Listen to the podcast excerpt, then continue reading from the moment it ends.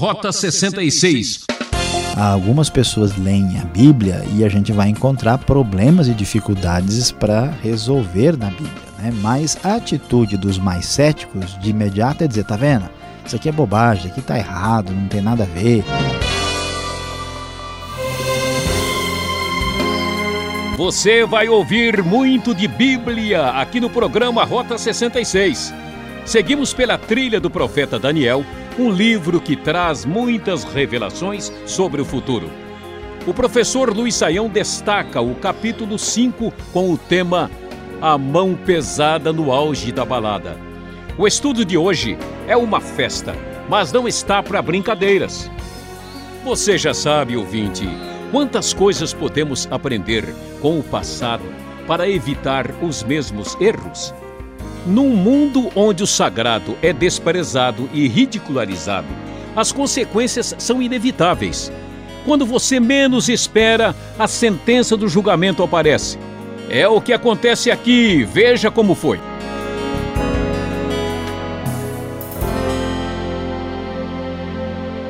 Sim, iniciando nossa leitura no capítulo 5 de Daniel, você vai descobrir o que, que aconteceu nessa história da pesada, quando uma grande quantidade de pessoas reunidos numa balada receberam o juízo das mãos de Deus. Sim, ali a mão foi pesada.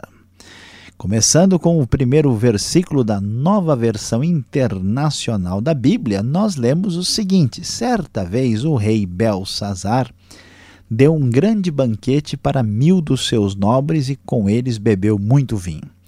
Enquanto Belsazar bebia vinho, deu ordens para trazerem as taças de ouro e de prata que o seu predecessor Nabucodonosor tinha tomado do templo de Jerusalém para que o rei e os seus nobres, as suas mulheres e as suas concubinas bebessem nessas taças.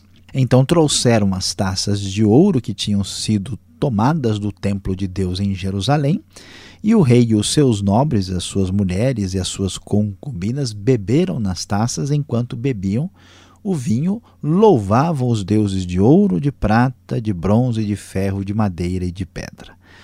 Bom, como nós podemos observar nesse texto, nós vamos ver uma festa que era praticamente uma orgia da antiguidade que acontecia aqui no Palácio da Babilônia. Nós temos fontes fidedignas da história e da arqueologia que nos falam dos excessos que eram cometidos nestes ambientes, nessas festividades, né, nessa grande balada babilônica que acontecia no passado. E para piorar a situação, veja que essa festa realmente, essa balada é impressionante, tem mil dos nobres aqui, e Belsazar aparece e usa os utensílios do templo de Jerusalém, que havia sido trazido por Nabucodonosor. E assim as suas mulheres, os nobres, as concubinas, todo mundo começa a beber vinho e ali fazem esta festa pagã, uma verdadeira festa dionisíaca aqui, e oferecem né, essa festividade aos seus deuses de pedra, de ferro, seus ídolos de metal. Nós vemos neste momento o texto descrever uma situação que está à beira da blasfêmia, uma espécie de sacrilégio terrível cometido contra Deus né, no momento tão complicado da história. Olhando para o texto assim, a gente fica meio pensativo, puxa, mas o que está acontecendo aqui? Nós tínhamos Nabucodonosor há pouco tempo e agora chega no capítulo 5, nós temos esse Belsazar. Quem é este Belsazar? Belsazar é filho de Nabonido, Nabonido é filho de Nabucodonosor. Então nós estamos aqui já na época do neto de Nabucodonosor, muito tempo depois. Daniel ainda está na Babilônia, nesta situação, na mesma posição que ele uh, tinha de ser uma pessoa importante e conhecida. E no meio dessa festa, no meio de tudo que está acontecendo, no auge da balada, acontece uma coisa inesperada. O texto do verso 5 nos diz: Mas de repente apareceram dedos de mão humana que começaram a escrever no reboco da parede, na parte mais iluminada do palácio. O rei observou a mão enquanto ela escrevia. Seu rosto ficou pálido e ele ficou tão assustado que os seus joelhos batiam um no outro e as suas pernas vacilaram. É impressionante imaginar o que teria acontecido. Até porque o pessoal lá pelas tantas já tinha bebido todas e de repente o pessoal vê uma mão escrevendo na parede, até o sujeito pensar se aquilo é realidade, se não é um vinho mais forte que ele tomou, você imagine a confusão. Mas com o passar do tempo, o pessoal começa a ver o que está acontecendo e o rei fica apavorado. Não é para menos, porque é só no cinema, é só em filme de terror que a gente vê mão andando sozinha e escrevendo por aí. Aqui a situação era diferente, era uma realidade. Diante de um cenário tão terrível, mesmo que a coisa aqui não seja filme de terror, o rei está morrendo de medo. Por isso, aos gritos, diz o verso 7, o rei mandou chamar os encantadores, os astrólogos, os adivinhos e disse a esses sábios da Babilônia: Aquele que ler essa inscrição e interpretá-la, revelando-me o seu significado, vestirá um manto vermelho, terá uma corrente de ouro no pescoço e será o terceiro em importância no governo do reino. Todos os sábios do rei vieram, mas não conseguiram ler a inscrição nem dizer ao rei o seu significado. Diante disso, o rei Belsazar ficou ainda mais aterrorizado e o seu rosto mais pálido, seus nobres estavam alarmados podemos observar que o que acontece é semelhante ao que já vimos lá com Nabucodonosor. A intervenção divina, a ação sobrenatural de Deus está além da percepção daqueles que dizem que dominam as ciências ocultas. Diante dessa situação, eles não são capazes de entender nem de interpretar o que está acontecendo. O grande governante, o grande monarca do mundo, está apavorado sem saber o que fazer. Diante dessa circunstância, o verso 10 vai nos mostrar o que aconteceu. Tendo a rainha ouvido os gritos do rei, muito provavelmente a rainha mãe, e o grito dos seus nobres, entrou na sala do banquete e disse: Ó oh, rei, vive para sempre, não fiques assustado nem tão pálido. Existe um homem em teu reino que possui o espírito dos santos deuses. Na época do teu predecessor, verificou-se que ele era um iluminado e tinha inteligência e sabedoria como a dos deuses. O rei Nabucodonosor, o teu predecessor, o nomeou chefe dos magos, dos encantadores, dos astrólogos e dos adivinhos. Verificou-se que este homem Daniel, a quem o rei dera o nome de Beltesazar, tinha inteligência extraordinária e também a capacidade de interpretar sonhos e resolver enigmas e mistérios. Manda chamar Daniel e ele te dará o significado da escrita. Mais uma vez, diante da incapacidade daqueles chefes do ocultismo pagão de entender o que está acontecendo, quando aqui no auge da balada apareceu a mão inesperada, vemos a rainha contar a história, mesmo que Daniel continuasse sendo uma pessoa de relevância na Babilônia, não tinha tanto contato com o rei Belsazar. E diante da informação que ele era o único que tinha tal possibilidade, tal condição, o texto então nos fala no verso de número 13 que assim Daniel foi levado à presença do rei que lhe disse: Você é Daniel, um dos exilados que meu pai o rei trouxe de Judá? O rei não tinha informação adequada sobre ele. Soube que o espírito dos deuses está em você, que você é iluminado e assim ele conta toda a história dizendo que os sábios e os encantadores foram à sua presença né, e que nada puderam fazer. E aí ele então faz né, o desafio a Daniel e apresenta também a recompensa a ele da mesma maneira. O texto diz: né, se você é, puder dizer-me o que isso significa, você será vestido com um manto vermelho e terá uma corrente de ouro no pescoço e será o terceiro em importância no governo do reino. Então, Daniel, em vez de ficar empolgado com a sugestão da recompensa, diz diretamente ao rei: ó, Podes guardar os teus presentes para ti mesmo e dar as tuas recompensas a algum outro. No entanto, lerei a inscrição para o rei e lhe darei o significado. E assim Daniel passa a explicar o que está acontecendo. Ó oh, rei, foi a Nabucodonosor, teu predecessor, que o Deus Altíssimo deu soberania, grandeza, glória e majestade. Devido à alta posição que Deus lhe concedeu, homens de todas as nações, povos e línguas tremiam diante dele e o temiam.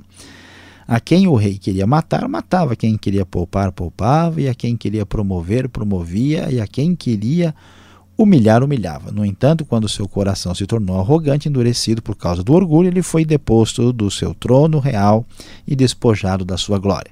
E Daniel prossegue e conta a história que já ouvimos aqui no Rota 66 de como o rei acabou vivendo no meio dos animais e comeu o capim como os bois e passou a viver aquele período terrível de humilhação. Mas tu, Belsazar, seu sucessor, não te humilhaste, embora soubesses de tudo isso. Ao contrário, te exaltaste acima do Senhor dos céus.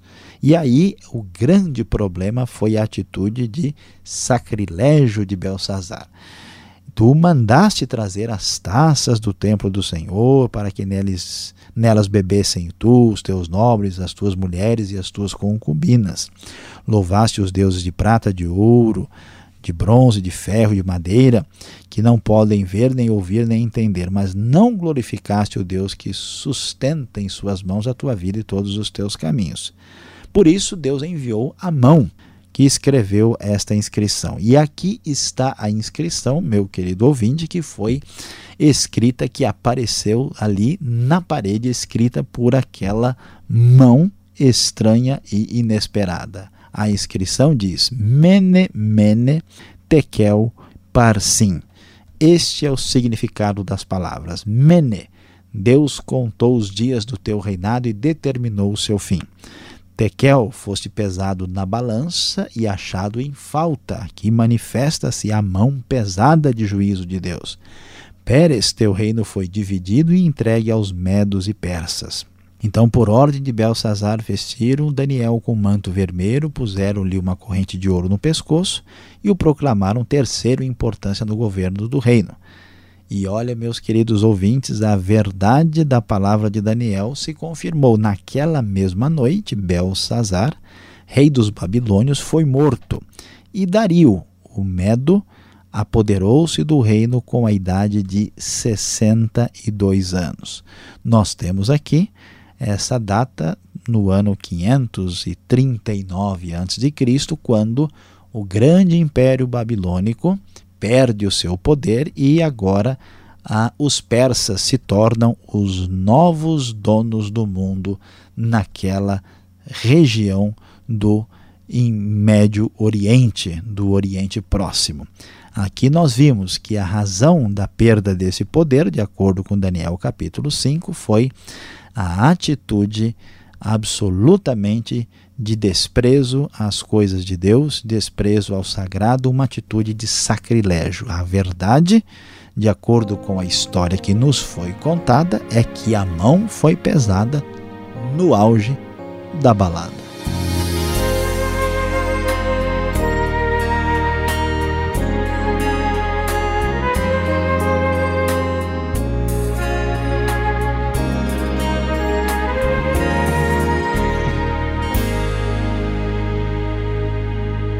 Esta foi a primeira parte do programa Rota 66, o caminho para entender o ensino teológico dos 66 livros da Bíblia. Esta é a série Profetas do Antigo Testamento no livro de Daniel. Tema de hoje: A mão pesada no auge da balada.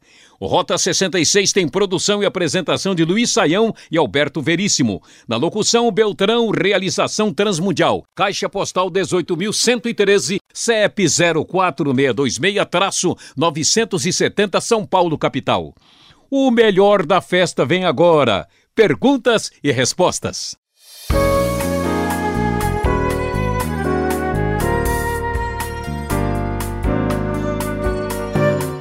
Você está acompanhando Daniel capítulo 5. O professor Luiz Saião está fazendo a sua exposição e agora nós vamos às perguntas. Professor, a história é dinâmica, o tempo está passando e a gente quer saber assim, que período da história nós estamos. Belsazar está em que período, em que momento da história aqui do povo? É importante ver bem essa pergunta porque nós estávamos no capítulo anterior, na época de Nabucodonosor, que era o grande rei da Babilônia.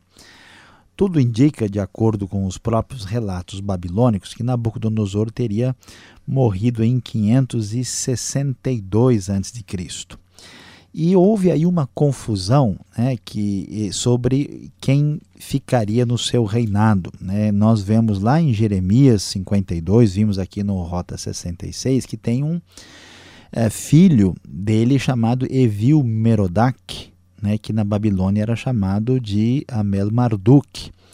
Mas ele foi assassinado por um próprio uh, cunhado e houve toda uma confusão terrível ah, no reinado da Babilônia, até que então outro uh, grupo fez uma revolta e um outro filho de Nabucodonosor ficou no reinado, que foi Nabonido, que teve um reino aí bastante longo, que começa em 556, seis anos depois da morte do seu pai, e vai até 539, quando os persas aí tomam o poder. O que, o que confunde quem estuda a Bíblia e estuda a história é que, na verdade, Nabonido continua sendo o rei.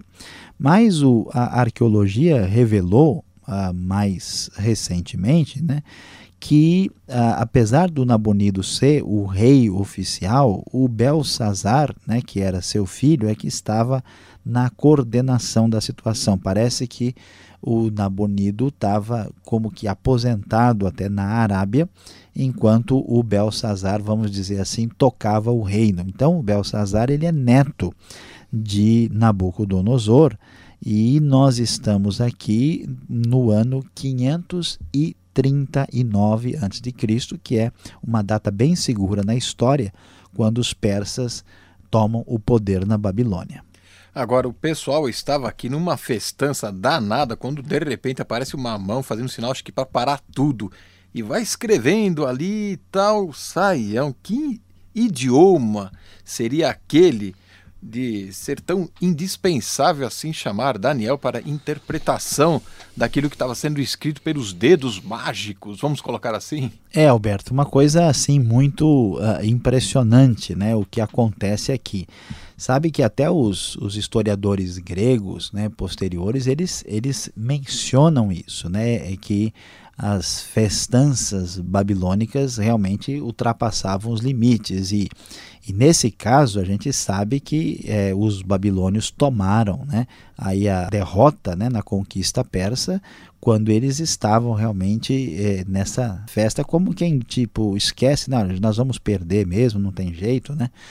E a mão escreve e aparece lá, né? E na verdade, olhando para as palavras que nós encontramos aí, mene, mene, tekel, farsim ou parsim, que é plural de Pérez em hebraico, né? Essas palavras não são assim uh, estranhas, não são tão desconhecidas, são ra radicais aí semitas ocidentais. A questão é que eh, temos aqui duas questões que devem ser colocadas. A primeira é que é possível, muito provável, que foi usado um outro tipo de, de letra, né, de, de, uh, de escrita que deixou tudo confuso e o Daniel foi levado lá para ler aquele tipo de escrita. E outra questão é que mesmo que se entendesse, né, a palavra parsim, por exemplo, quer dizer divididos, né, dividido o quê, né? Então, o teu reino é dividido e entregue aos medos e persas. Então, a interpretação das palavras para o contexto histórico específico é que fez a grande diferença, ou seja, o que Deus queria dizer. Então, esta foi de fato a grande uh, dificuldade, o grande enigma que Daniel resolveu. Daniel parece que é uma espécie de detetive para casos perdidos, né? Chamem ele para resolver esse enigma. Agora, no final do capítulo 5, foi oferecido a Daniel o terceiro posto do reino. Depois de revelar assim tamanho mistério, ele fica em terceiro lugar, leva uma medalha de bronze? Pois é, a gente lê isso e não entende, né? O que que acontece? Lembra do José no Egito, né? Ele chega a uma posição que ele só está abaixo do faraó. Então, se o Belsazar fica tão impressionado com Daniel que ele diz, olha, você vai ter a honra máxima, por que que ele é terceiro? Isso ajuda a gente a entender a questão histórica. Tudo indica que quem ainda é o primeiro Nabonido, que não morreu, né, que é o pai do Belsazar. Então, Nabonido é o primeiro, Belsazar é uma espécie de vice-regente do reino segundo, por isso Daniel entra como terceiro. Isso explicaria esta oferta aí, né, como você diz, de medalha de bronze, para que o Daniel pudesse né, desfrutar da honra mais elevada possível, né, que foi a oferta desesperada do Belsazar. Agora, para terminar, uma questão assim crucial. Conforme a história oficial, é Ciro que derrota né, o reino babilônico, mas a história bíblica diz que é Dario. Professor Luiz Saião, como é que resolver esse enrosco aqui? Pois é, pastor Alberto, você tem toda a razão, né? E, e, muitas vezes algumas pessoas leem a Bíblia e a gente vai encontrar problemas e dificuldades para resolver na Bíblia, né? Mas a atitude dos mais céticos de imediato é dizer, tá vendo? Isso aqui é bobagem, isso aqui está errado, não tem nada a ver. Se foi um erro, então um erro intencional de quem escreveu, porque papel aceita tudo. Mas olha, não é bem assim a gente tem condições, de, mediante uma pesquisa, uma avaliação mais sensata, pelo menos de trazer explicações que fazem sentido. É, o que acontece é que, olhando assim no português, não vai fazer tanta diferença, né? A gente não, ah, não, assim, não, não, não pode perceber as conexões que uma palavra tem numa língua semítica aí. Então, é, esse Dario, observe bem que o texto diz, uh, se a gente olhar o que Dario, Medo apoderou-se do reino com a idade de 62 anos. Em nenhum momento se diz que esse Dario é o rei da Pérsia. Nós sabemos que o rei da Pérsia, na época da conquista da Babilônia, é o Ciro.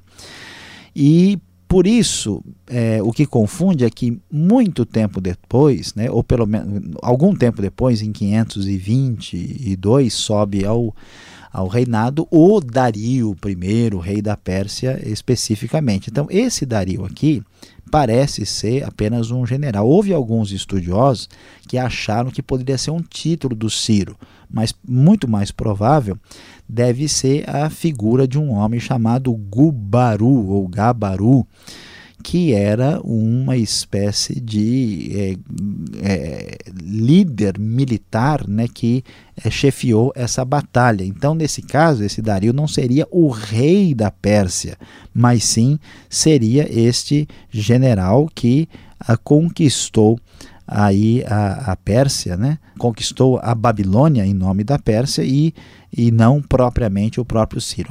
Ainda houve quem sugerisse que era um título dado ao Cambises, filho do Ciro, mas é provável que é mais o general, portanto não há aquela contradição absurda que muitos estudiosos poderiam imaginar.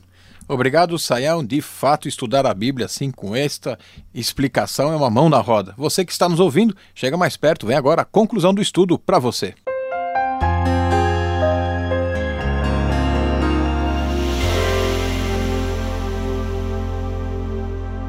Hoje no Rota 66, você esteve conosco no capítulo 5 de Daniel. Sim, e a gente fica até um pouco tonto com a festa da antiguidade que vimos na Babilônia, porque descobrimos que a mão foi pesada no auge da balada. Vimos como os antigos babilônios, sob a liderança de Belsazar, como se diz, não estavam nem aí estavam lá se divertindo na balada sem se preocupar com o futuro do reino, e no meio dessa confusão, dessa grande festança, eles passaram dos limites. Eles pegaram as, os objetos preciosos, os utensílios do templo de Deus e fizeram deles objetos do seu festim, que era inclusive em honra aos deuses pagãos. O que nós vimos aqui é um desprezo pelo sagrado, como muita gente mostra hoje em dia. Sem entender nada da Bíblia, sem entender nada sobre Deus, a pessoa tem coragem de dizer certas barbaridades sem nenhum temor. Meu querido ouvinte, tome muito cuidado. pois o desprezo pelo sagrado trará péssimos resultados.